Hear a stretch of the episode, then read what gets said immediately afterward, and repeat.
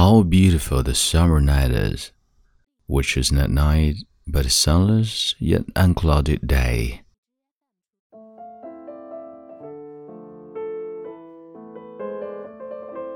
嗨，亲爱的朋友，你好，欢迎收听英语美文朗读，我是你的朋友孟非 Phoenix。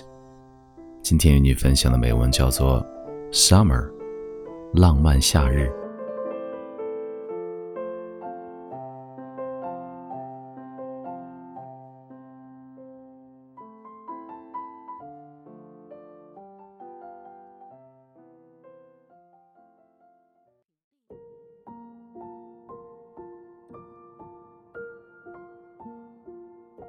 Summer afternoon, to me, those have always been the two most beautiful words.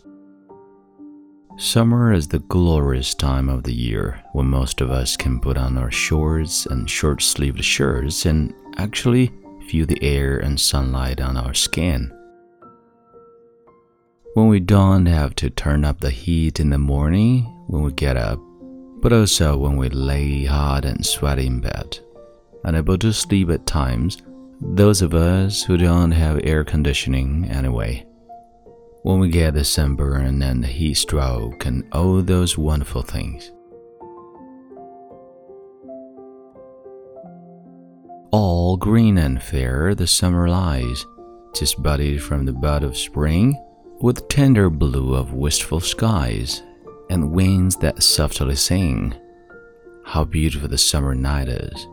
Which is not night but a sunless yet unclouded day, descending upon earth with dews and shadows and refreshing coolness.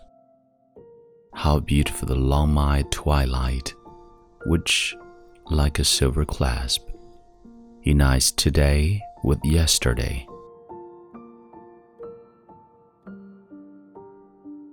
Summer is a sailor in a rowboat and ice cream on your dress when you are four years old. Summer is a man with his coat of wet sand between your toes, the smell of a garden an hour before moonrise. Summer is silk itself, a giant geranium of music from a flute far away. No matter how we see it, Summer has a magic that we can't deny. All four seasons do. Here, to those who have addressed that magic, enjoy your summer.